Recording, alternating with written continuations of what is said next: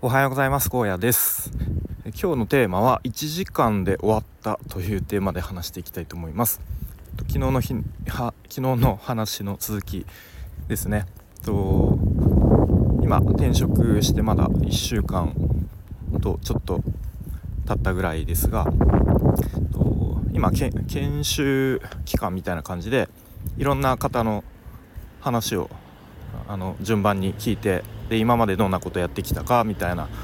ことを聞いて、まあ、勉強するみたいな今は期間ですね。でまあその研修スケジュールのところに、えー、一つ荒野さんのお話という、えー、コマが1時 ,1 時間かける2コマっていうのがありましてそれが昨日でした。はい、なので、一応事前にスライドを準備して一応ちょっと原稿的なのも準備して、えー、昨日その、まあ、自己紹介的な自己紹介というか、えー、スピーチというかなんというかそんな時間昨日ありました。で、まあ、一応設けられた時間は2時間だったんですが、まあ、やっぱり緊張してたんでしょうね。結構なんか早口に多分なってしまっていて。で終わってみたら1時間ぐらいで、え終わってしまいました。まあこれはこれであのそんなに人の話2時間も聞いてるのはしんどいと思うのでまあ1時間ぐらいで終わってちょうど良かったのかなと、えー、まあ、ちょっと思ったりしました。はい。でまあ終わった後あのいろいろ感想とか他の方から頂いてうん、あすごい良かったですよとか。でその発表の発表というかスピーチというかの途中にもともとそういう人に人前で話すとか人に何か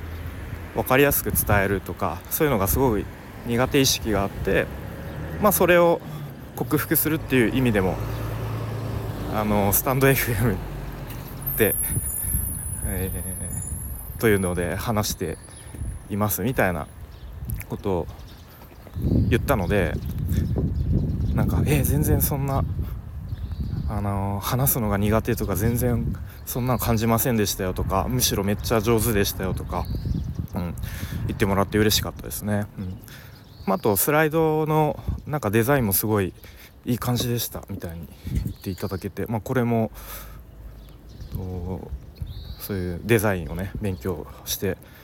あこういうとこにも活かせたなと思っていい感じで終わりました。はい。で、まあ、今後ですねゆくゆくはその今僕の科の先輩の方で1人 IT とか Web 関係にめちゃめちゃ詳しく詳しい人がいるんですが、まあ、ゆくゆくはその方のまあ後釜みたいな感じでまあ、僕は